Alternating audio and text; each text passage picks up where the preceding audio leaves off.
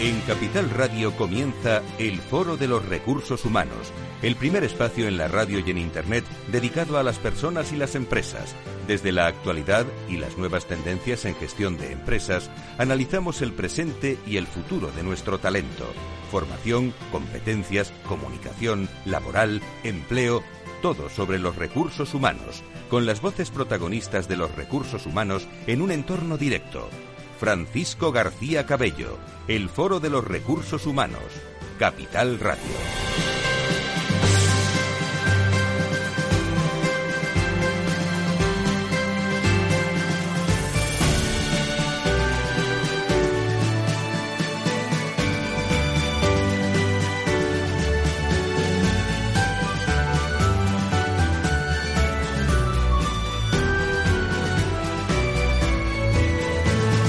¿Qué tal? ¿Cómo están? Bienvenidos. ¿Cómo están soportando todas estas calores también a nivel laboral en, eh, cada uno de los rincones donde estén? Eh, seguramente con eh, buen aire acondicionado, pero es que está haciendo mucho calor estos días. Afecta también a, muchas, a muchas personas. Mucho ánimo, que queda menos para que acabe el mes de, de julio. Enseguida estamos con nuestro espacio de diversidad generacional. Hoy vamos a hablar de la prevención de riesgos laborales también. Vamos a hablar mucho de salud, con muchos invitados, con eh, Correos, con Enagas, con General y con Santos Farmacéuticas y con el Observatorio Generación y Talento. Dos menciones muy rápidas de recordatorio agradecimiento a todos los que están poniendo en marcha ese grupo de HR Influencers 2021 que, como dice o como reza un tuit, va toda máquina el eh, Comité de Expertos de, España que decidió el viernes eh, los HR influencers que van a conocer y que van a tener oportunidad de seguir votando el jueves, eh, destacados que,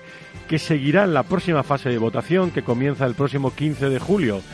Un abrazo muy fuerte también a, bueno, no los voy a mencionar todos, a Juan Pablo Borregón, que nos, nos escribe hoy, por cierto, su artículo en el Foro de Recursos Humanos, a Pilar Jericó, a Roberto Cabezas, a José Miguel Guerra, a todos, a Elizabeth Guitar, a todas las personas que conforman. Bueno, nos lo piden, ahí, ahí estamos con un gran capital humano y un gran valor que tienen o que hay de directores de recursos humanos al cual hay que analizar cada uno de, de sus pasos. Y el segundo recordatorio, Escuela de Verano, que comienza el lunes en el Foro de Recursos Humanos de 4 a 6 todas las tardes de la semana que viene con destacados expertos dirigidas por Alfonso Jiménez, por Tomás Pereda, segunda edición de eh, la Escuela de Verano del Foro de Recursos Humanos, donde tocaremos todos los topics fundamentales, los temas eh, trascendentales eh, de todo este curso, por no decir de los últimos 17 meses. www.fororecursoshumanos.com, ahí nos tiene y se puede registrar pidiendo información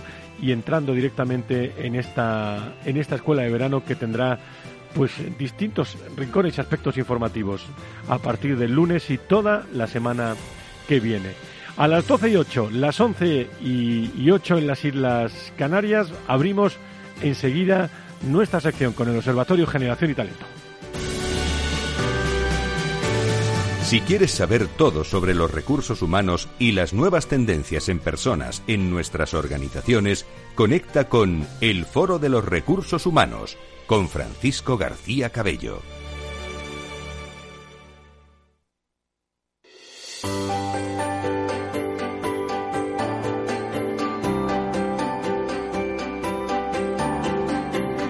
En la entrevista del Foro de los Recursos Humanos descubrimos voces y personas protagonistas que nos aportan referencias y puntos de vista claves.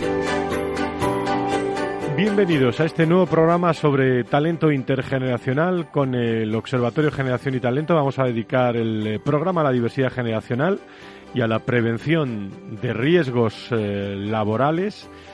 Analizaremos con nuestros invitados por qué la diversidad generacional es una realidad a la que debemos atender adecuadamente desde la gestión preventiva de, de su seguridad y de su salud. Contamos también en esta reflexión. Hoy van a estar con nosotros protagonistas expertos de trabajo y prevención, eh, con empresas referentes en materia de diversidad generacional eh, y, por supuesto, nos vamos a acercar a Correos, por cierto, para hablar de esto y, por supuesto, también con nuestras amigas del Observatorio Generación y Talento, Ángeles eh, Alcázar y Elena Cascante, que doy los buenos días en directo aquí con nosotros. Eh, Ángeles, Elena, Elena Ángeles, muy buenos días a los dos. Buenos días. Buenos días y saludo, eh, eh, calurosos días, ¿no? Sí, sí, pero bueno, es lo que, bueno, y muchísimo mejor que ayer, ¿eh? muchísimo mejor que ayer, pero con todavía con mucho calor.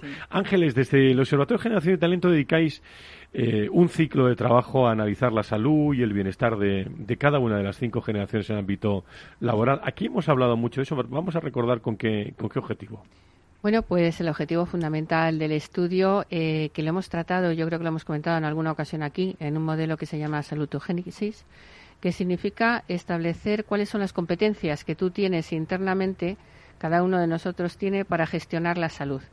Eh, estamos hablando que cada generación tiene una manera de enfrentarse distinta tanto a la salud eh, física, psicosocial y de cualquier tipo eh, a, lo que es la salud en general. Hemos querido eh, establecer lo que es una competencia individual y como tal para y darles los recursos tanto internos como externos para ayudarles a desarrollar esa, esa nueva competencia. Eh, ¿Difiere la, percepción que, tenemos de nuestra salud según la generación a la que pertenezcamos? Pues igual que ha pasado en el trabajo de talento, igual que ha pasado en el trabajo de liderazgo, las generaciones tienen una manera de ser y de percibir totalmente distinta, ¿no? Podemos tal vez, por no alargar un poco la conversación, eh, diferenciar ahora mismo como en tres ámbitos, ¿no? Las generaciones más senior, que puede ser la tradicional, y la baby boomer, y sobre todo ciñéndonos al ámbito laboral, pues eh, digamos que tienen un estrés, ¿no? Por la situación laboral en concreto, bueno, pues eh, se ha alargado su vida laboral, temen en muchos casos estar desplazándose por otras generaciones y también existe el temor a esa conexión, ¿no? A esa conexión tecnológica. Y en muchos casos, pues consideran que no se está aprovechando su experiencia, ese expertise que tienen para eh, transmitir su conocimiento. Eh, la salud psicológica les afecta, por tanto, y también, bueno, pues tienen de alguna manera un mal manejo de, esa situación y debíamos de poner el foco en eso, ¿no? Y con respecto pues a la generación X, bueno, pues está, ya sabemos que son aquellos que tienen una disminución de las relaciones sociales. ¿Por qué? Porque están obligados a estar en equilibrio familiar con su vida personal y familiar, ¿no? Tienen un estrés por la carga de trabajo y la excesiva conexión con la empresa y también esa autoexigencia, que es una de las competencias que les definimos en talento y en liderazgo, hace que también tenga esa debilidad ¿no? en, su, en sus necesidades. Y en cuanto a las generaciones más jóvenes, pues eh, evidentemente eh, tienen una incapacidad para esa desconexión digital. ¿no? Estamos hablando de este estudio pre-COVID. ¿eh? No estamos hablando, ahora Elena hará alguna reflexión por cómo esta situación se ha podido ir agudizando como consecuencia del, COVID, ¿no? Eh, las generaciones más jóvenes tienen una presión social a estar y sentirse saludables, tienen que sentirse saludables porque sí. Eh, tienen esa sensación de que no tienen tiempo para la vida personal, laboral y familiar, que no saben, y no quieren vivir eh, para trabajar. Ese es un lema que tienen ellos. Y sobre todo, en las generaciones más jóvenes, la incertidumbre por el mundo laboral, por su precariedad, está marcando mucho el ámbito sociopsicológico de ellos, ¿no? Esa necesidad de integrarse en el mundo laboral y eso les afecta a su salud psicológica y bueno, pues el salario es incuestionable, que es una necesidad que sin embargo pues no, no llega a unos mínimos ni para ellos ni para los siguientes baby boomers, ¿no? Que nos queremos prejubilar, que está tan Por cierto, el lunes, el lunes hablaremos aquí de pensiones, ¿eh? que viene muy muy al hilo. Muy, al hilo. Elena, eh, ahora por el impacto de la pandemia, lo hemos hablado muchas veces aquí en el espacio de salud, tal y como pone de manifiesto vuestro último estudio, es especialmente importante bueno, prestar atención ¿eh? a la salud psicológica de los trabajadores, cómo se está percibiendo eh, y cómo, cómo se está haciendo, porque hay mucho, mucha información sobre esto. Bueno, yo creo que todos somos conscientes de la necesidad de hacer esa prevención eh, en la salud de nuestras personas en las organizaciones, pero bueno, eh, sobre todo en este tiempo y así lo ha determinado el estudio que hemos ido comentando a lo largo de los últimos programas contigo y con los oyentes en el que eh, a raíz de haber lanzado una encuesta a 1.300 trabajadores de todas las generaciones hemos podido determinar el importantísimo impacto que sufren, que tienen cada uno de ellos derivado del COVID, de la crisis sanitaria y, en, en, diferentes variables psicológicas, porque hemos analizado el nivel de temor, de incertidumbre que tienen las personas con respecto a su puesto de trabajo, a que cambie sus condiciones laborales. También hemos analizado la ansiedad que produce el miedo al contagio y la ansiedad generalizada y la sintomatología depresiva.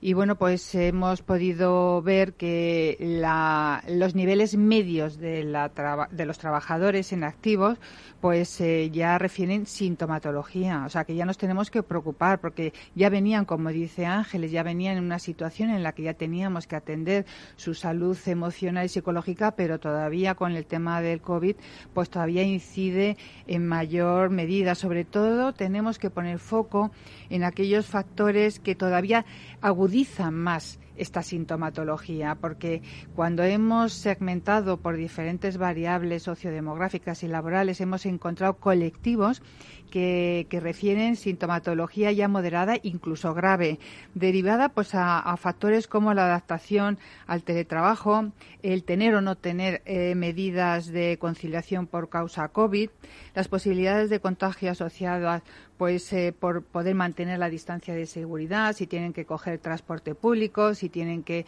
comer en espacios comunes.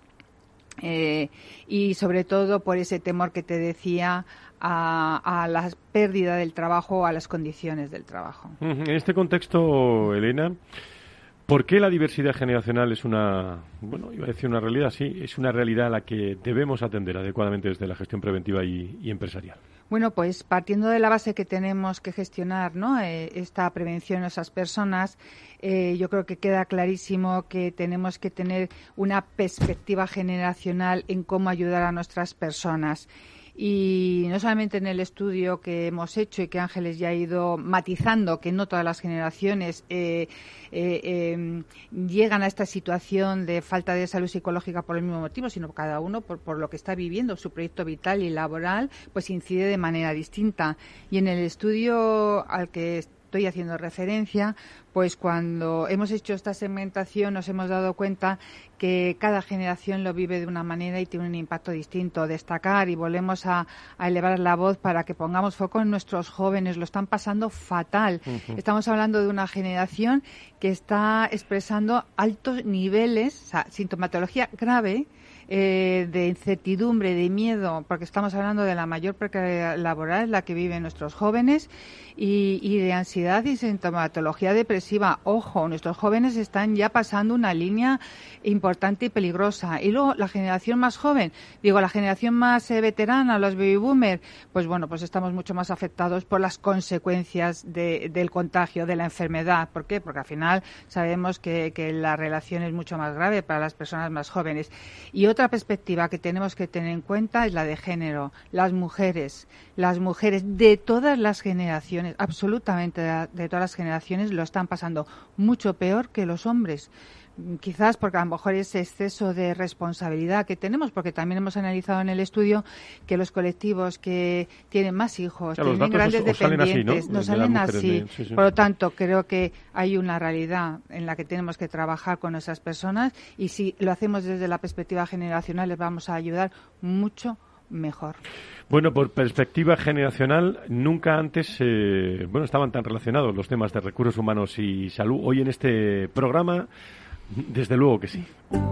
Si quieres saber todo sobre los recursos humanos y las nuevas tendencias en personas en nuestras organizaciones, conecta con El Foro de los Recursos Humanos con Francisco García Cabello. Y hoy con Elena Cascante, con Ángeles Alcázar del Observatorio Generación eh, y Talento y sobre la perspectiva de edad en la gestión preventiva me gustaría empezar a saludar a expertos también eh, en esta mañana, como es María Jesús Otero, que es jefa de la Unidad Técnica de Psicología del Centro Nacional de Nuevas Tecnologías del Instituto Nacional de Seguridad y Salud en el Trabajo. María Jesús, ¿cómo estás? Muy buenos días, bienvenida. Hola, buenos días. muchas gracias, muy amable por invitarme. Gracias. muchísimas gracias. Bueno, ¿por qué?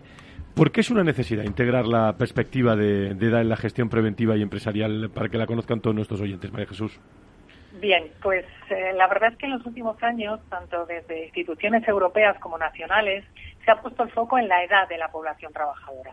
Se ha puesto el foco y se ha considerado una variable relevante a la hora de integrar en la gestión de la prevención, en la gestión de los riesgos laborales. Y, por tanto, como una potencial influencia en la seguridad y en la salud de las personas, eh, especialmente en aquellos colectivos de más edad debido, entre otras cosas, a un envejecimiento progresivo de la población trabajadora y también a la necesidad de prolongar la vida laboral en activo a la que nos vemos abocados todos.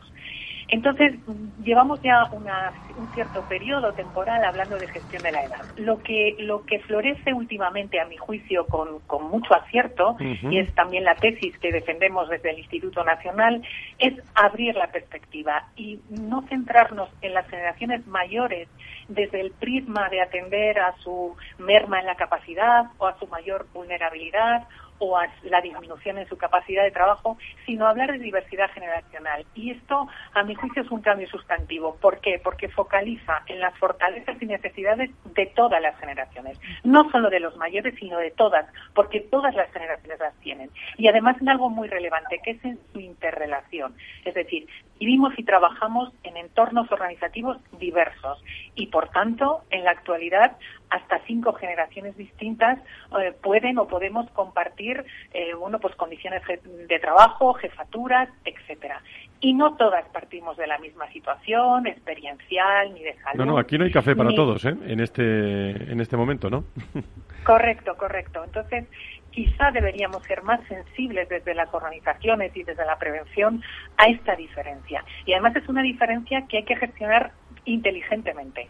Tenemos que ser capaces de percibir que las condiciones de trabajo pueden ser diferentes y aunque fueran iguales, pueden impactar de distinta manera. Por lo tanto, podemos tener factores de riesgo diferenciados por generaciones. Lo importante, Fran, a mi juicio, es que todas las generaciones se vean reconocidas en las políticas preventivas y en las políticas empresariales y que demos la oportunidad a que esa gestión de la diversidad aporte valor a las empresas. María Jesús, ¿hay algunas más olvidadas, eh, algunas generaciones? Eh, también quiero que me digas alguna clave, alguna ventaja de todo esto, pero ¿tenemos algunas generaciones más olvidadas que otras? Bueno, pues realmente quizá eh, cada una de ellas tiene márgenes de, olvido, márgenes, parcelas más grises, por decirlo de alguna manera. En los más jóvenes estamos acostumbrados a quizá presuponer que deben adaptarse casi a cualquier condición de trabajo. Y tendremos también a juzgarlos desde la perspectiva de las generaciones más mayores, que son las que mm, vienen ejerciendo el liderazgo en esas nuevas generaciones. Y no hemos quizá interiorizado sus propias necesidades y sus propias aspiraciones. Y si no lo hacemos los gestionaremos de manera más deficitaria. Y por tanto no seremos exitosos en esa integración. Y por otro lado, las generaciones más senior, más mayores, hemos focalizado quizá demasiado en eh, las dificultades que puedan tener a la hora de adaptarse al cambio, a la hora de nuevos aprendizajes, y no nos damos cuenta que la esperanza de vida en buena salud, afortunadamente en nuestro país, es extraordinaria, y que las personas y el talento no desaparece con las fechas del calendario, sino que si las condiciones de trabajo son las adecuadas, podemos tener generaciones eh, talentosas hasta, hasta el final de la vida laboral, evidentemente. la última cuestión para nuestra invitada, que está siendo muy interesante y me está entrando ganas de tenerla más tiempo, pero es que hay muchos más invitados después. ¿Cuáles son las dificultades mayores, eh, María Jesús, de la gestión preventiva con perspectiva de género? Subrayemos al, menos una o dos. Mm, bueno, con perspectiva de edad entiendo. Perdón, sí, sí, me he equivocado, sí. sí, sí. Bueno, las, no diría yo tanto las dificultades, sino las claves. Vamos a verlo quizá en positivo, ¿no? ¿Qué elementos básicos de la gestión cotidiana de la prevención se pueden mm, incorporar esa mirada generacional. A mi juicio, sin ser exhaustivos, serían las siguientes. Incorporar los datos desagregados por edad en las estadísticas y en los indicadores de las empresas Hacer mapas de edad por ocupaciones y riesgos. Esto es muy relevante para intentar adecuar necesidades formativas, de contratación, etcétera. Evaluar los riesgos y planificar la actividad preventiva con perspectiva de edad. Este es el ABC de la prevención. Nos permitirá realizar un diagnóstico más adaptado a los segmentos de edad y, por tanto, proponer medidas preventivas más eficientes. Eh, incorporar el diseño universal en la gestión de compras, flexibilizar el tiempo de trabajo y las políticas de conciliación. Yo siempre digo que cada generación tiene sus sus usos temporales y sus necesidades. Y las políticas de conciliación no deben ser exclusivas para atender a personas dependientes o menores, sino que debemos intentar acomodar las necesidades de todas las generaciones en esa flexibilización. Eh, incorporar planes de formación con perspectiva de edad. Las generaciones no aprendemos de la misma manera y no necesitamos probablemente incluso medios pedagógicos diferenciados y adaptados. Tengámoslo en cuenta. El mentoring generacional. Esto me gustaría resaltarlo porque es tomar conciencia de que el aprendizaje en las organizaciones ya no es solo unidireccional de los mayores a los jóvenes. Ahora es más complejo y los jóvenes en esta era de transformación digital también tienen un caudal y un potencial que transmitir muy importante. De, tal forma que hay que lograr propósitos comunes, ¿no? que, se, que se retroalimenten y haya un aprendizaje mutuo. Y por último, una vigilancia de la salud y de la promoción de la salud también integrada y planes de acogida y transición a la jubilación. Yo creo que estas serían las claves básicas sin sobrecargar a las organizaciones con nuevas estructuras, sino desde la prevención de riesgos intentar integrar esa diversidad. Pues diversidad generacional, prevención de riesgos eh, laborales. Y muy interesante, ¿eh? eh María Jesús, eh, desde tu unidad técnica de de Psicosociología del Centro Nacional de Nuevas Tecnologías del Instituto Nacional de Seguridad y Salud en el Trabajo en directo con nosotros para todos los hombres y mujeres de, recursos humanos. Muchísimas gracias por estar ¿eh? con, nosotros en este programa. Gracias a vosotros. Un saludo, gracias. No se vayan, continuamos. Tenemos más invitados sobre este asunto.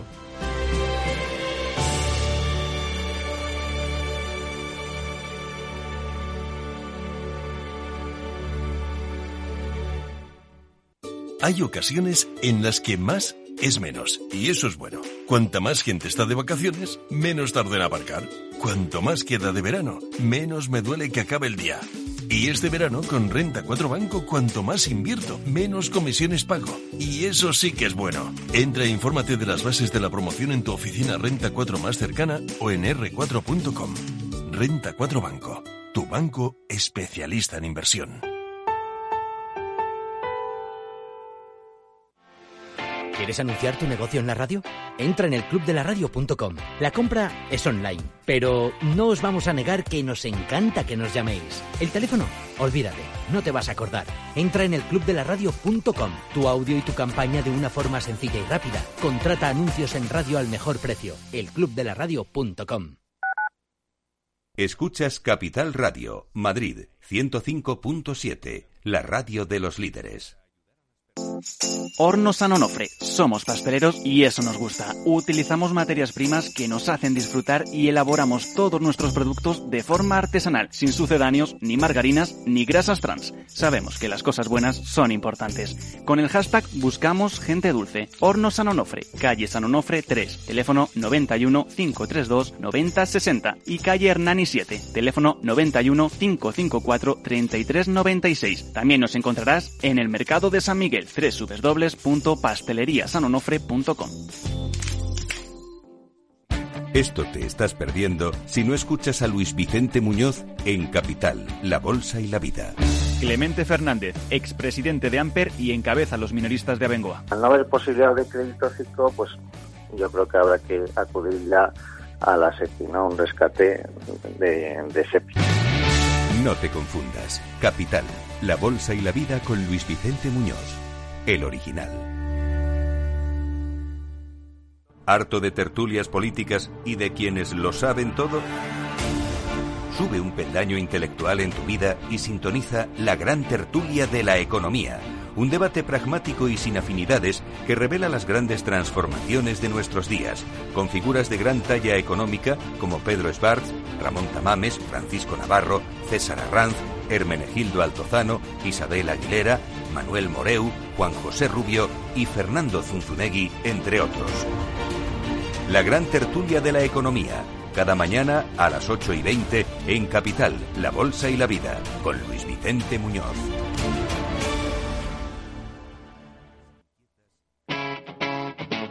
Capital Radio.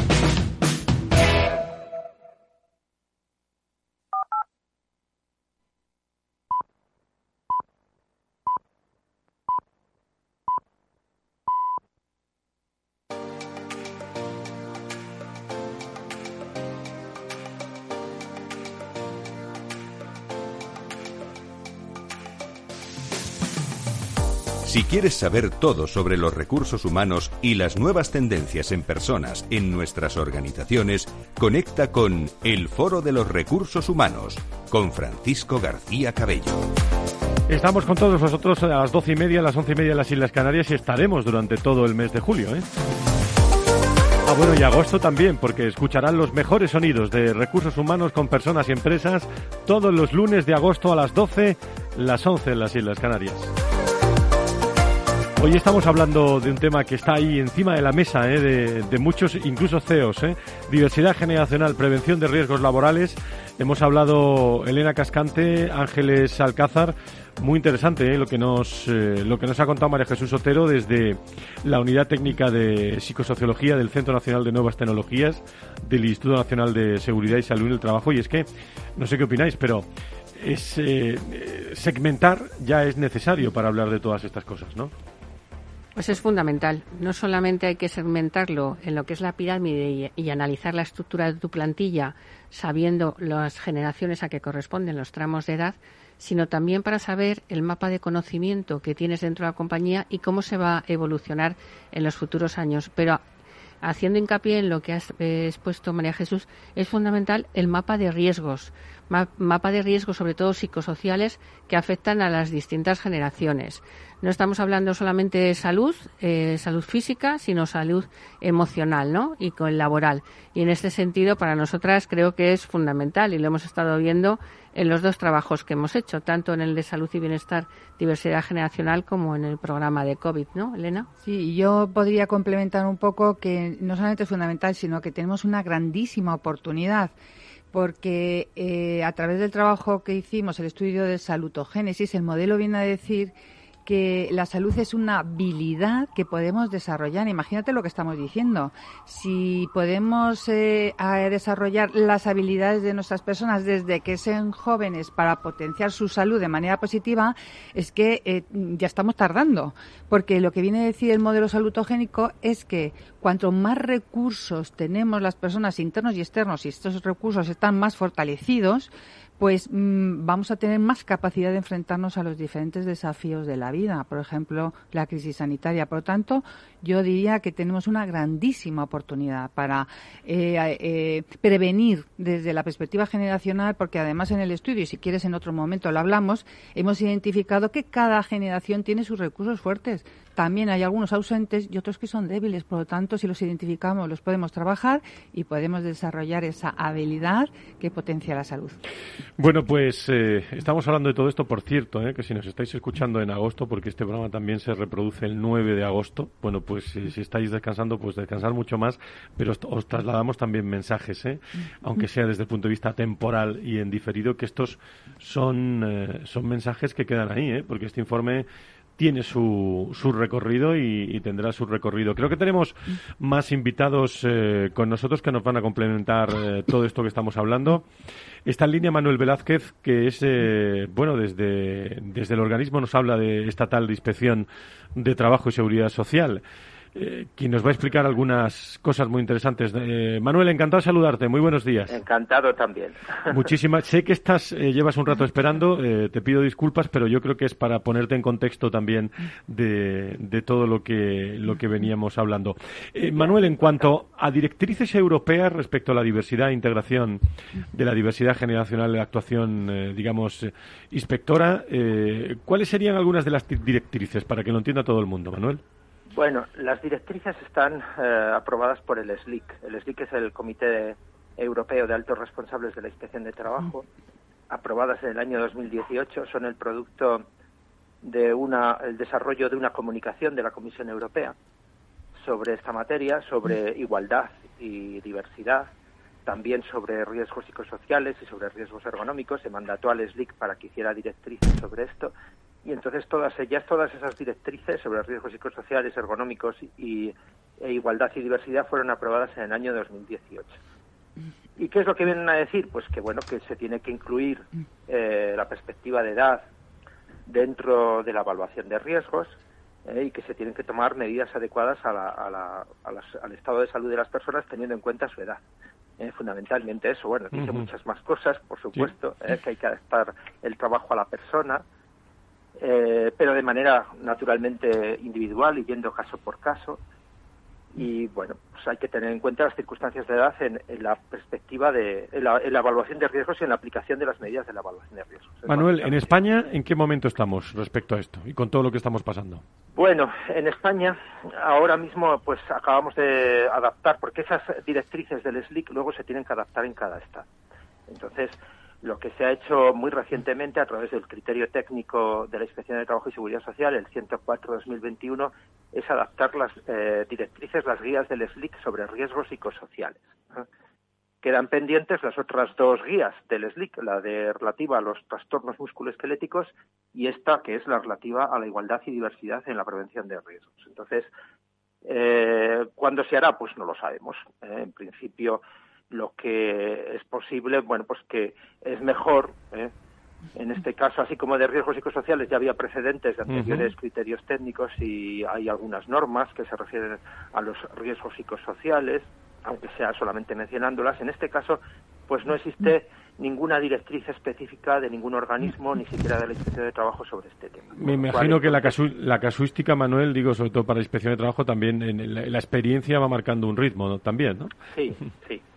Sí, pero bueno, en este caso, en principio, vamos, lo que se considera es que es mejor que la inspección de trabajo actúe como última ratio, es decir, en último lugar, eh, una vez que ya haya directrices y se haya hecho una divulgación de, publicaciones y directrices por parte de otros organismos, como por ejemplo el Instituto Nacional de Seguridad y Salud del Trabajo.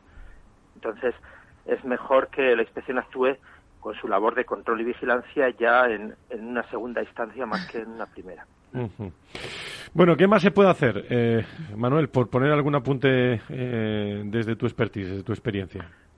Bueno, en realidad, vamos a ver, hay, este tema tiene dos vertientes. Una que es de políticas generales, que tienen que ser dictadas por las administraciones públicas. ¿eh?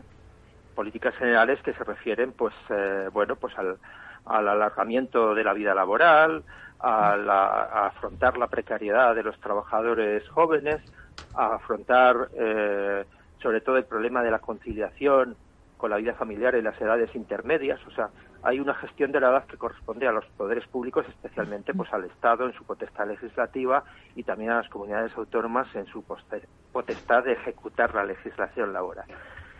Y hay otra eh, vertiente que es la que corresponde a las empresas, que es la gestión de la edad en las empresas. Entonces, esto es lo que está pues sin desarrollar, ¿eh?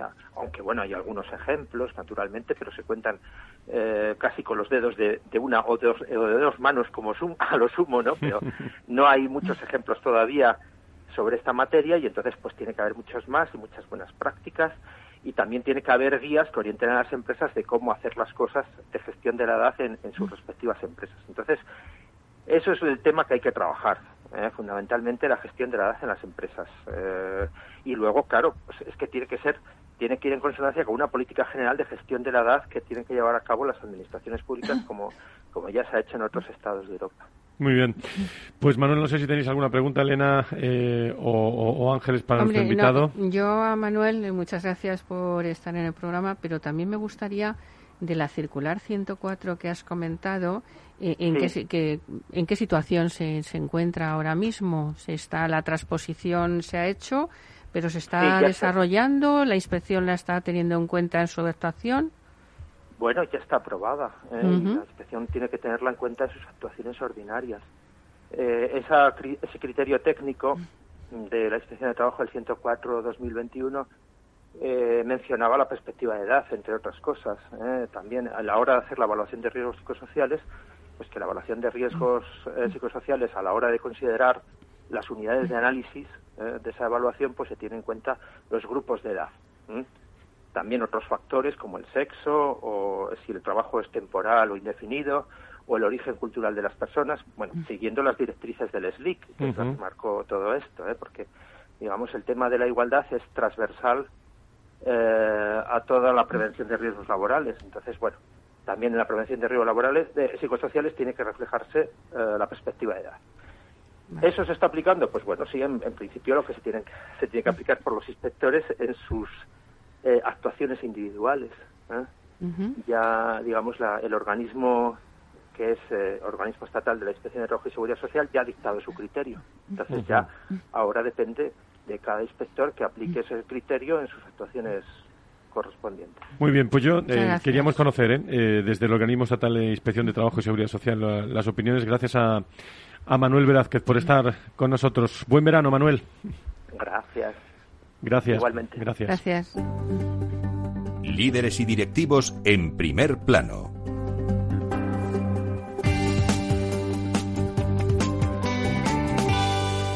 Y en cada programa saben ustedes que tenemos costumbre, sobre todo cuando hablamos con el Observatorio Generación y Talento, de contar con buenas prácticas ¿eh?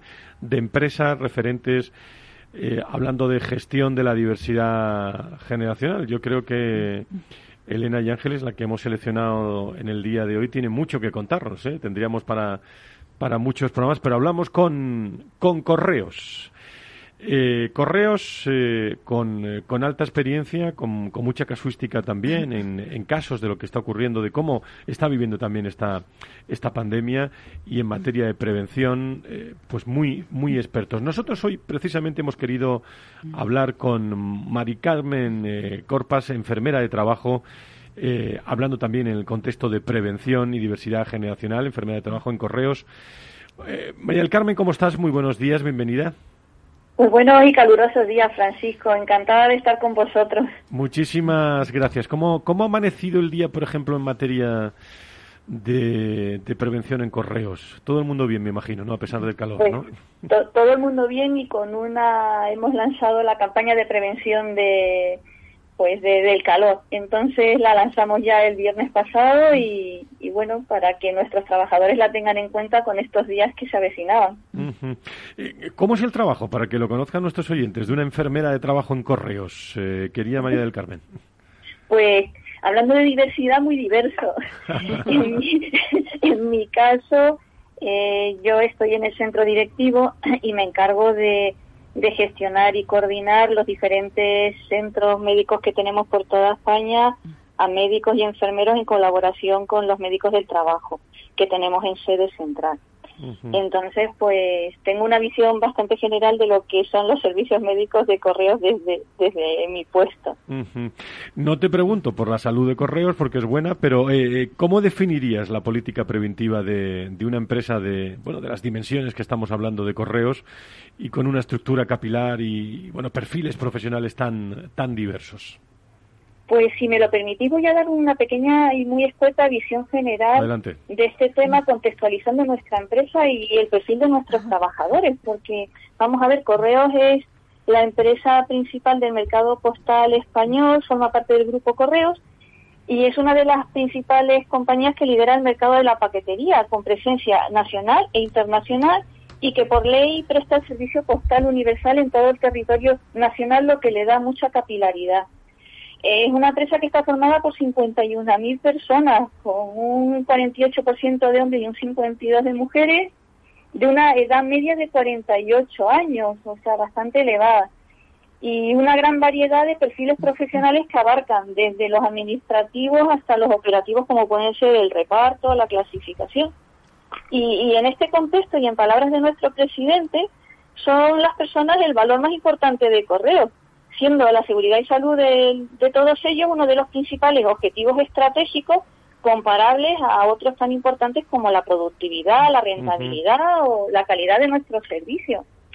Eh, este reconocimiento a la importancia del talento humano debe ser para nosotros el motor de nuestra organización y debe desarrollarse con las máximas condiciones de seguridad y salud posibilitando el desarrollo integral, eficiente y global de todos nuestros trabajadores y trabajadoras. Y dentro de ello entra también la diversidad generacional.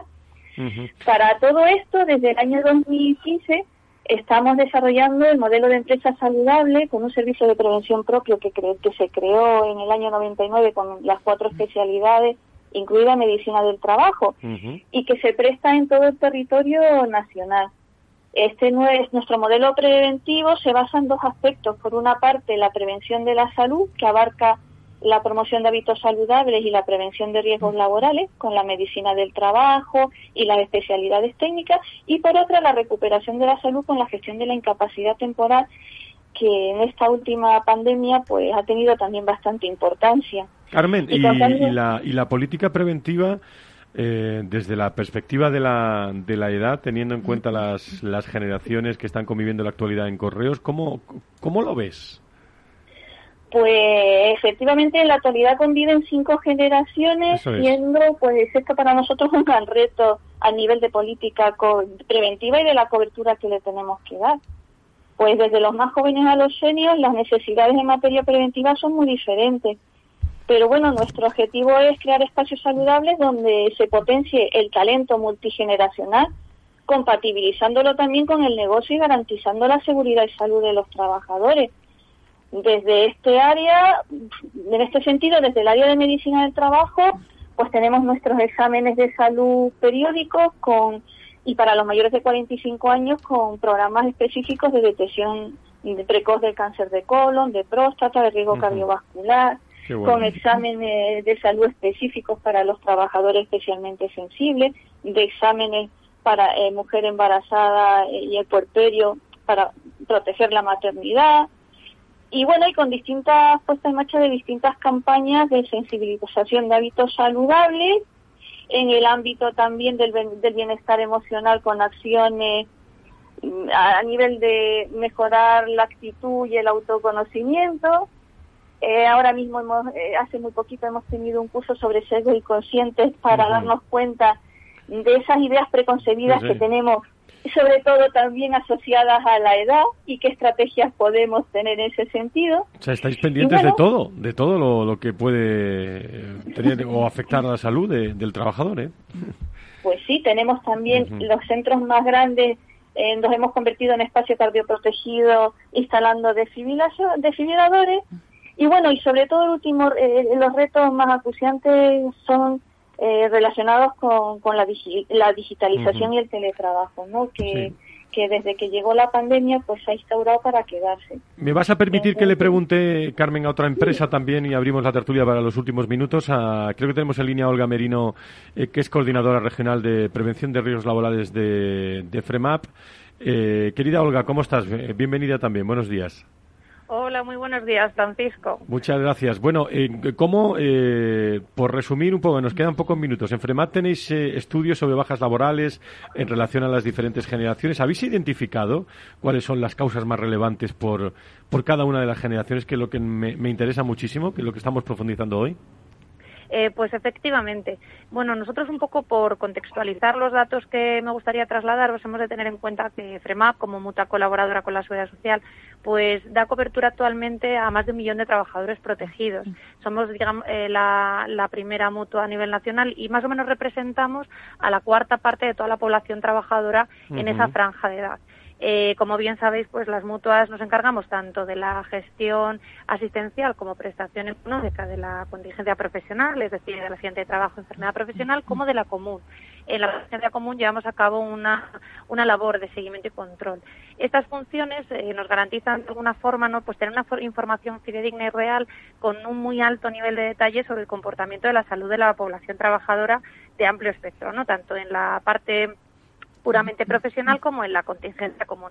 Por ello, pues eh, llevamos ya más de cinco años realizando eh, un estudio, el Observatorio de Salud, nosotros lo llamamos un barómetro de salud, con lo que intentamos eh, sacar y explotar todos esos big data que tenemos, ¿no? Para poder saber qué está pasando, ¿no? Y efectivamente, en la línea de lo que de lo que me preguntas, pues con estos datos y esta representatividad, lo que sí que llevamos observando durante estos últimos años es una, una tendencia muy marcada en primer lugar, de que existe una proporción muy mayoritaria de días de baja por contingencia común respecto a profesional, es decir, casi un 90% de los días de baja en esta en, en la población trabajadora se debe a, causas de contingencia común. Eso ya nos va a condicionar mucho la actuación que se va a poder hacer desde las empresas y el tipo de, mm, el tipo de conexión que puede haber con la prevención de riesgos laborales. En cuanto a la parte de edad, nosotros hemos estratificado, eh, digamos, por eh, tres rangos de edad fundamentales, que son menores de, 30 y, eh, de 35 años, entre 35 y 49 años y más de 49 años, ¿no? Un poco pues por las variables fisiológicas que pudieran tener y algunas condiciones personales, no sociolaborales que pudieran influir.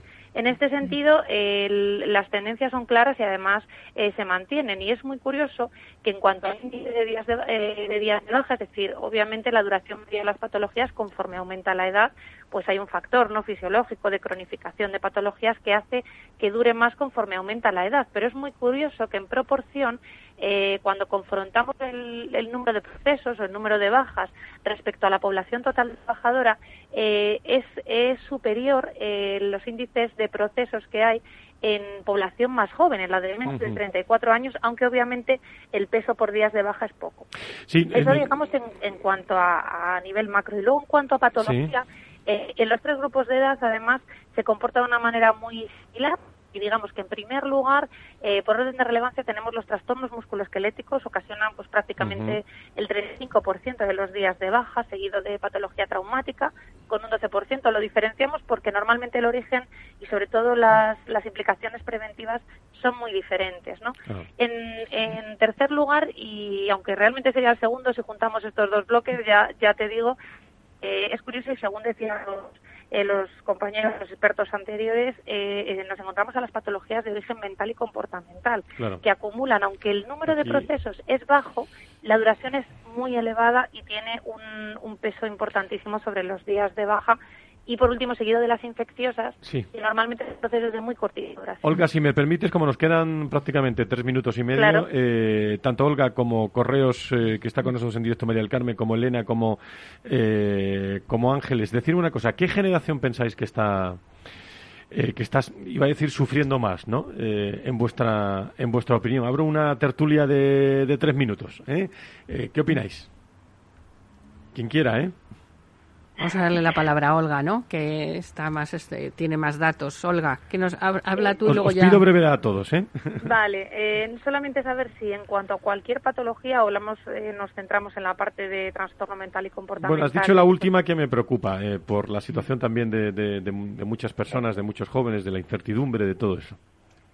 Pues fijaos, eh, nosotros solamente hemos registrado ya en el 2020, aunque es un año un poco eh, un poco diferente por el impacto diferencial del COVID, hemos registrado eh, casi 60.000 bajas y lo más curioso es que la duración media de las mismas son de 123,42 días con lo cual eh, ya nos dice que la parte psicológica sufre mucho, sobre todo en la franja eh, de entre 35 y 49 años. Puede, esto puede indicar que puede haber alguna variable, pues más que las puramente fisiológicas, eh, como decían los anteriores expertos, no en, todo el tema de componente social y, laboral. Pero sobre todo pensar que son son bajas con una duración media muy larga que suponen un alto coste para la persona, para las empresas y para la sociedad en general.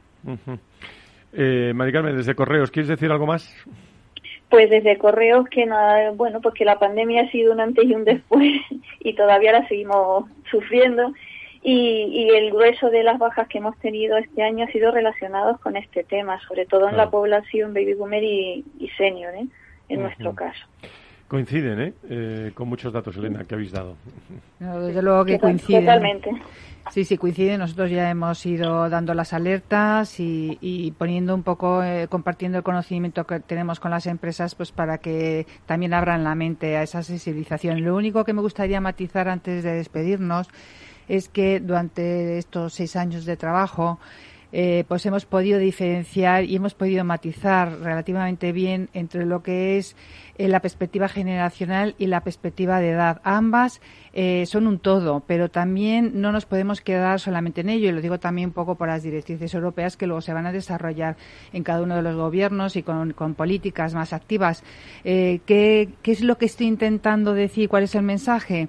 Que la edad es algo que la identificamos muy bien y el proyecto vital por la edad, ¿no? Y, se está viendo las medidas que se está poniendo, pero hay valores generacionales que no tienen que ver con la edad y que navegamos con ellos toda la vida. Son atemporales.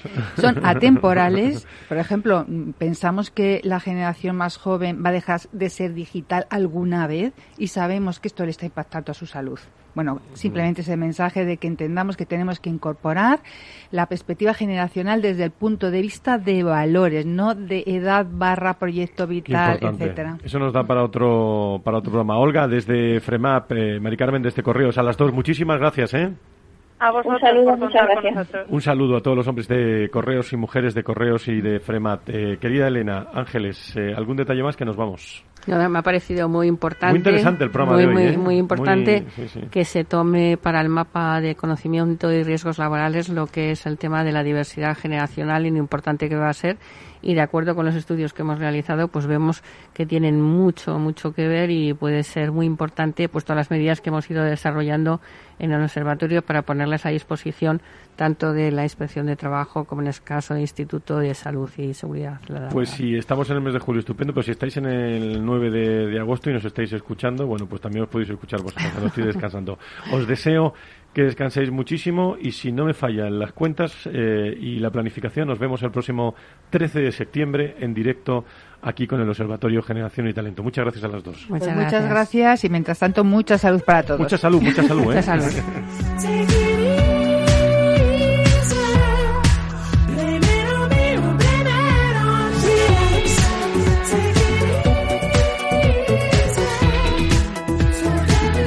Pues eh, más recursos humanos, más personas el próximo lunes aquí mientras descansen todo lo que puedan y cuídense mucho. El Viernes Salud aquí en Capital Radio. Que sean felices. Adiós.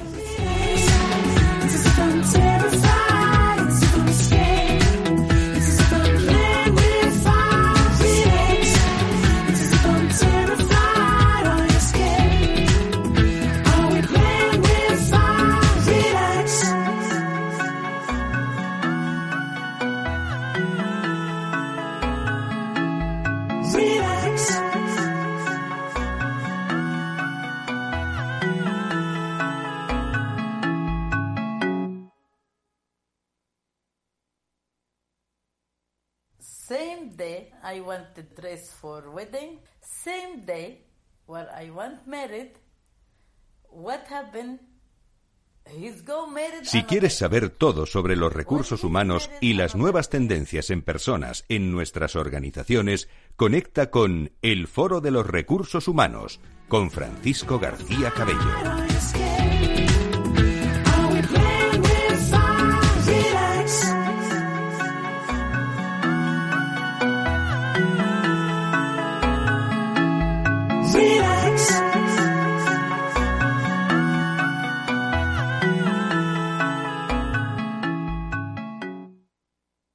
Estamos en la era de la información. Estamos en la era de la gestión de los datos y de la inteligencia artificial. El tratamiento inteligente de estos datos proporciona un valor enorme a las empresas en sus procesos de negocio. En Piper Lab ayudamos a nuestros clientes a tomar decisiones de negocio basadas en datos. Escúchanos todos los lunes en el espacio de Big Data de Capital, la Bolsa y la Vida. Capital Radio Madrid 105.7 Disfruta de la mejor cocina gallega en Montes de Galicia. Todo un clásico moderno en el barrio de Salamanca. Disfruta de la variada dieta atlántica, de las mejores carnes y pescados tratados con respeto y transparencia y regados con una de las mejores bodegas de la zona. En grupo, en familia o en pareja, Montes de Galicia te ofrece el espacio perfecto en cada ocasión. Los viernes en Capital Radio, la salud protagonista. Valor Salud. Industria, pacientes, profesionales y directivos del sector, investigación y todas las áreas del mundo de la salud y sanidad con sus personas y empresas. Evolución de la pandemia, novedades de nuestra medicina y sus profesionales, con los expertos y destacadas empresas. Valor Salud. Cada viernes a las 10 de la mañana, la salud protagonista con contenidos claves y un estilo propio. Valor Salud, con Francisco García Cabello.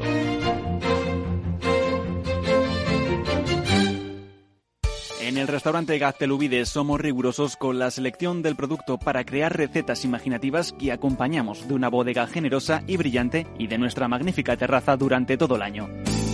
Restaurante Gaztelubide, carretera de La Coruña, kilómetro 12200, La Florida. Teléfono 91 372 8544. Una recomendación del programa gastronómico Mesa y Descanso.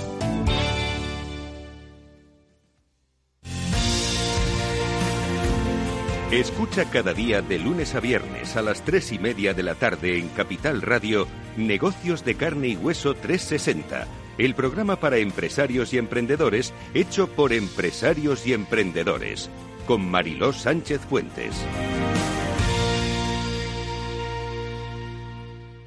Capital Radio. Siente la economía.